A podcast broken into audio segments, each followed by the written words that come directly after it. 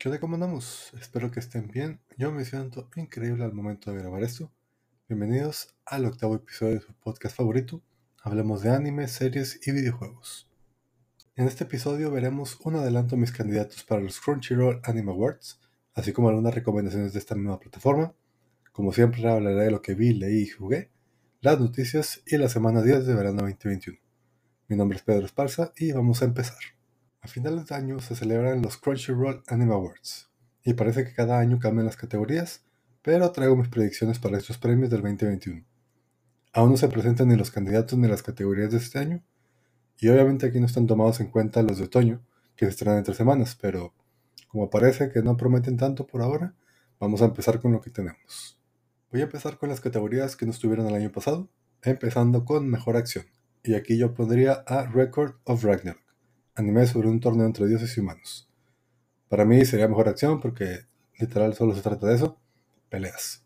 Y vemos a Thor, Odín, Poseidón y demás dioses peleando contra humanos memorables como Dan. Y bueno, ahorita lo encuentran en Netflix.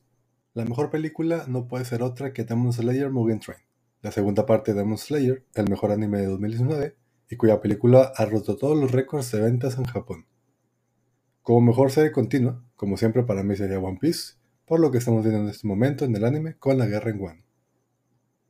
Mejor es una Tierna, aquí batallé porque no me doy cuenta de esas cosas, pero en la temporada de primavera, en Ihiranaide Nagatoro-san, Nagatoro siempre estuvo molestando a Naoto, obviamente porque le gustaba, pero Naoto al final le quiere dibujar a ella porque le dice que es su musa, y eso se me hizo tierno.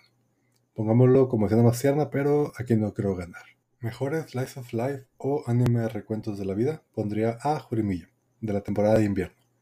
Aquí no pasan cosas extraordinarias, solo es la vida de dos estudiantes que conocen algún secreto del otro y se enamoran. Y la última categoría que no formó parte de los premios del 2020, mejor manga. Y aquí sin duda meto a Tokyo Revengers, que como ya les he dicho me tiene fascinado, y en este año entró a su arco final. Pasemos a lo que sí vimos el año pasado. Mejor diseño de personaje se lo daría a Tokyo Revengers, porque me gusta el bromance entre los personajes principales y los diferentes diseños y personalidades de cada uno. Mejor animación, aunque trajo algunas críticas, Record of Ragnarok, con esas peleas increíbles. Record of Ragnarok también se lleva el mejor combate para mí, con Adán en contra del dios del trueno Zeus, donde, spoiler, Zeus es vencedor. Mejor pareja, aquí agarro la última temporada de Fruit Baskets, que salió en primavera, y sacó a la personaje principal Toru y Akio, el gato, que al final se casan. Mejor voz mujer, tengo a Nagatoro de Hiranai de Nagatoro-san, y como mejor voz de hombre a Adan, el villano de Skate to the Infinite, un anime de carreras en patinetas de invierno. Mejor chica para mí podría ser Thor, de Fruits Baskets, porque logró salvar a todos de la maldición, incluyendo a Kito. Y como mejor hombre, puse el que mejor me cayó de Tokyo Revengers, Mike Sano, por esa patada que no queda a todos. Como ya saben, Tokyo Revengers me encantó este año, así que para mejor director, Hatsumi Koichi de Tokyo Revengers. Mejor banda sonora también es algo en lo que no me fijo, pero me gustaron dos canciones de Zombieland Saga Revenge, un anime de música donde las idols son zombies. Salió en primavera, así que me quedo con este. Mejor opening, sin pensarlo, lo escucho a diario mientras corro, Cry Baby de Official Hige Dandison, opening 1 de Tokyo Revengers. Los endings no me llaman tanto la atención, pero los escuché para hacer esto. Y el primero de Diate 5 Beauty Battle, llamado Seiko o Mori 15, se me hizo bueno. Mejor fantasía, tengo que poner aquí a uno de mis animes favoritos, Shaman King, anime de un torneo de chamanes cada 500 años, que llegó con su reboot en la temporada de primavera. Mejor comedia, Kanoyo Mo Kanoyo o Girlfriend and Girlfriend, un anime donde nuestro personaje principal tiene dos novias que para las novias es público, no las engaña ni nada, pero para el resto de la sociedad es secreto. Mucha diversión y mucha vergüenza. Mejor drama de regreso con Fruit Baskets, por todo lo que Toru tiene que pasar por culpa de Quito, en especial en la temporada final. Si eligiera el mejor por temporada, de invierno elegiría a Doctor Stone Stone Wars, de primavera a Tokyo Rangers o a Fruit Baskets, de verano creo que Bokutachi no Remake, y de otoño yo creo que va a ser Platinum End. Mejor protagonista, el que quiere salvar a su exnovia de unos pandilleros, Takemichi de Tokyo Rangers. Y el mejor antagonista, el que quiere matar a Sengoku, el personaje principal de Doctor Stone, Tsukasa. Y por último, anime del año sin duda se lo doy a Tokyo Revengers. Ahora pasemos a 5 animes que valen la pena ver si tienes Crunchyroll, esta plataforma especializada en anime, 99 pesos al mes y creo que te hacen un descuento si contratas el año. Intentaré cubrir la mayoría de los géneros para que todos tengan algo que ver. Todos estos los mencioné mientras veíamos los estrenos por año, pero hablaré un poco más a fondo de cada uno. Empezamos con uno de acción, a mi parecer de los nuevos tres grandes del shonen, pero parece que ya se está acabando. Es el que tiene más capítulos de los 5 del día de hoy, más que todos juntos, en total 170, y se detuvo su animación para esperar a que se escribiera más del manga. Así que creo que podemos confirmar que sí se va a terminar de animar. Estoy hablando de Black Clover, un anime que cuenta la historia del reino de Clover, donde la magia es algo normal, aún en pequeñas cantidades por todos los ciudadanos. Y los caballeros mágicos sirven como la policía que protege a estos ciudadanos del reino.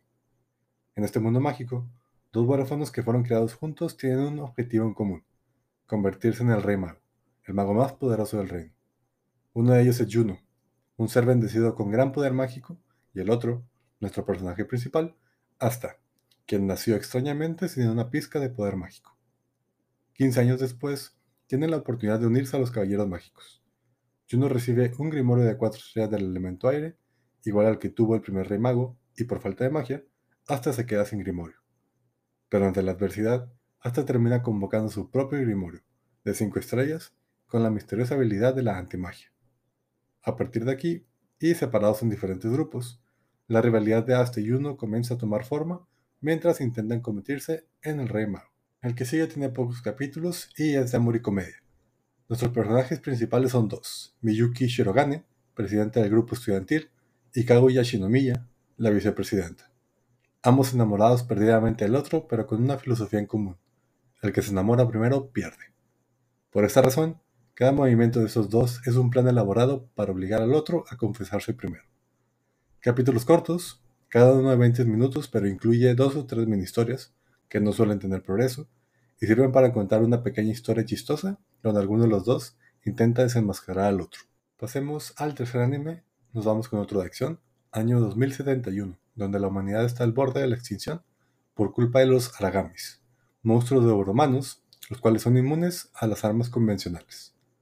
Pero un rayo de esperanza aparece con la creación de Fentrin, una organización con humanos llamados God Eaters, los cuales pueden usar unas armas llamadas God Arcs, que son útiles contra los Aragamis. Nuestro personaje principal, Lenka Utsugi, posee un God Arc de nueva generación que puede cambiar entre espada y pistola, y junto con otros compañeros God Eaters intentarán defender y salvar a lo que resta de la humanidad.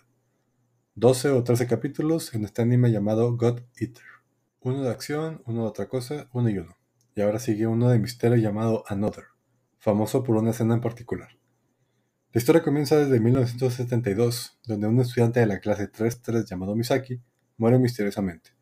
Desde entonces, la ciudad de Yomiya ha tenido una atmósfera aterradora. 27 años después, Koichi Sakakibara es transferido al salón 3-3 donde está su amigo una chica con un parche en el ojo, Mei Misaki. Rápidamente, Kuichi se da cuenta de que la clase está un poco sombría y que ningún alumno ni maestra parece notar a Mei. Por las razones que ustedes quieran, Kuichi no le presta atención a nada de eso y poco a poco estará acercándose a la verdad detrás de los sucesos de la clase 3-3. Y hablando de la famosa escena, si quieren saber por qué no deben bajar las escaleras con un paraguas, vean Another. Y por último, les traigo como recomendación uno de acción con fantasía llamado Goblin Slayer.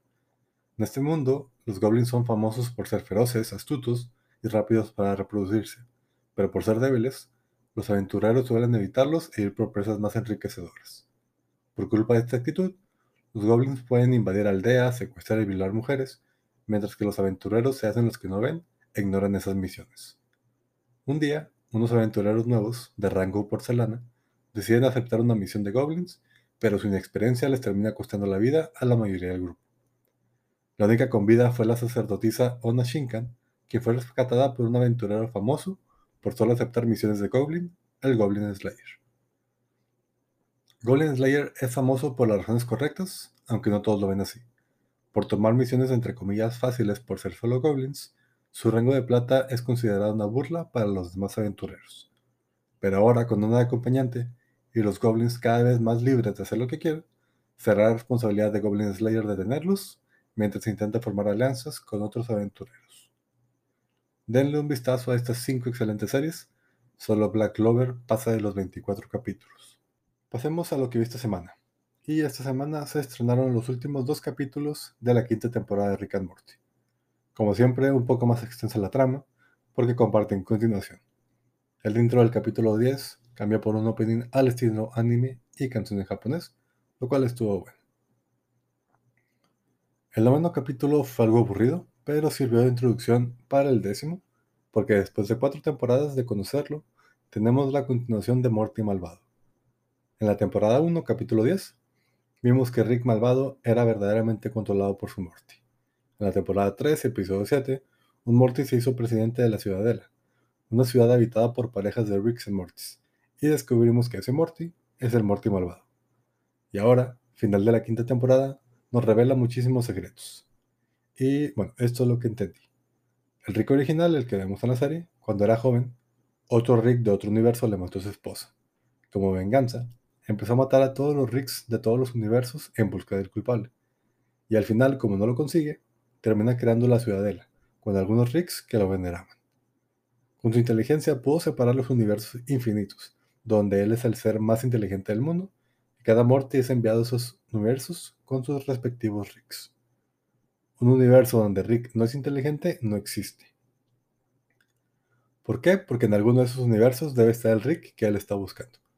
Parece ser que toda la serie donde Rick y Morty entran a un universo diferente por capítulo es Rick buscando en cada universo si está el Rick que mató a su familia.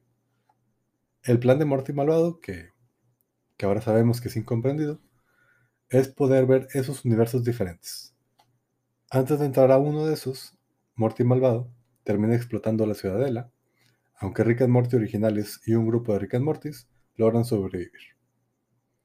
Ahora, no sé si Morty malvado se cambió a los otros universos o se hizo que todo se juntara y empezaremos a ver Ricks no inteligentes de este lado. Pero aún así me gustó bastante el final, se me hizo muy bueno.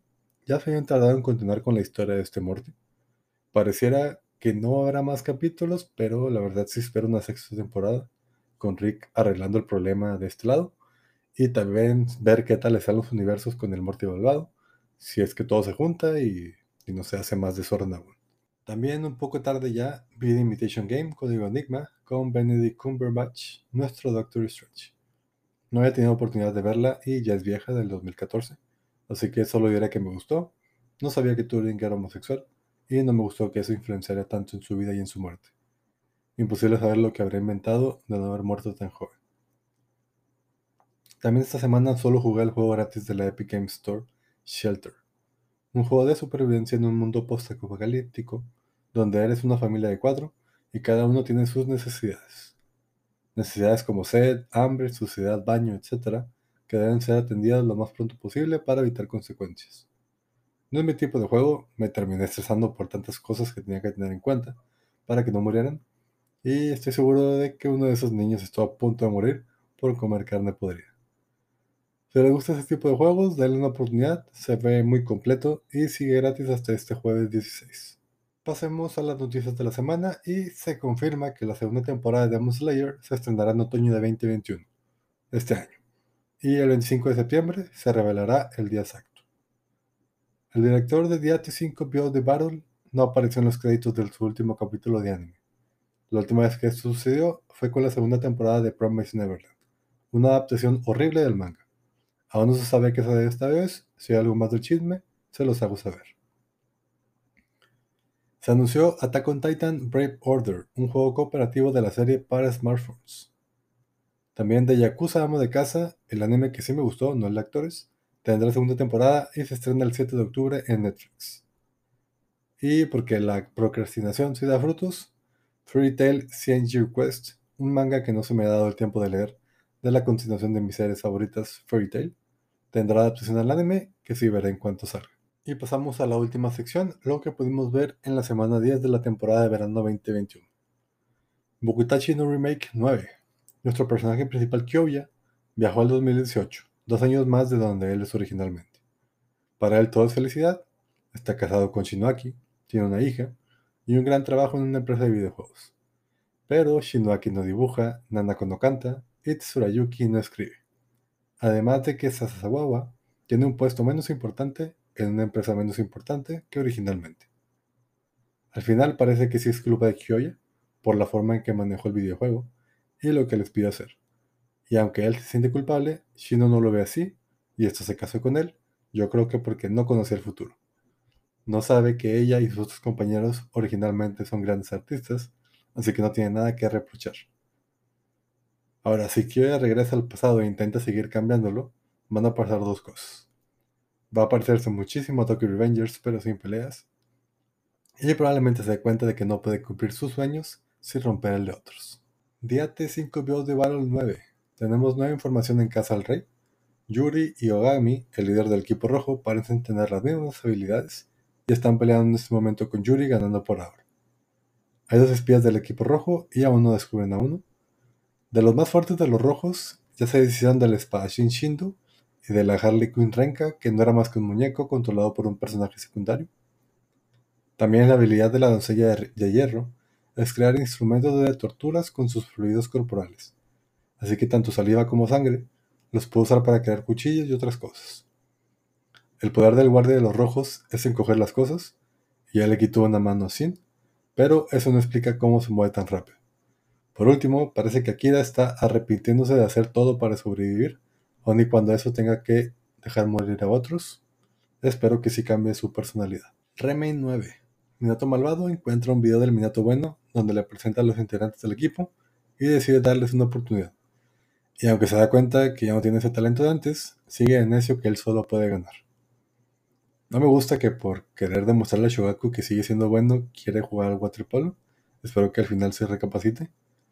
Aunque bueno, parece que se quedará en la mejor parte, porque queda un mes para el torneo y su partido es la ronda 2. Así que primero deben ganar su primer juego como club. A lo mucho yo creo que nos muestran si ganan o pierden contra Shugaku, pero no creo que haya tiempo para el resto del torneo. Seirei Gensouki 10. Tenemos nuevo personaje, el espíritu humanoide de Haruto, Aisha. Un espíritu que puede controlar bien todos los elementos y está a la par o más fuerte que Ryu. Y parece que la última trama de Río será impedir que Celia se case con Charles, que es quien lo trató mal en los primeros capítulos. Me imagino que al final Río y Celia se casarán. Y esto sería todo para esta semana. Espero que les haya gustado. Muchas gracias por escucharme. Si les gusta lo que hago, búsquenme como Pedrerete Corp en todos lados y como Pedrerete Gaming en Twitch y síganme. Si quieren que hable o discute un tema en específico, déjenmelo en los comentarios de alguna de mis redes y veré cómo agregarlo aquí. Muchas gracias y nos vemos la próxima semana.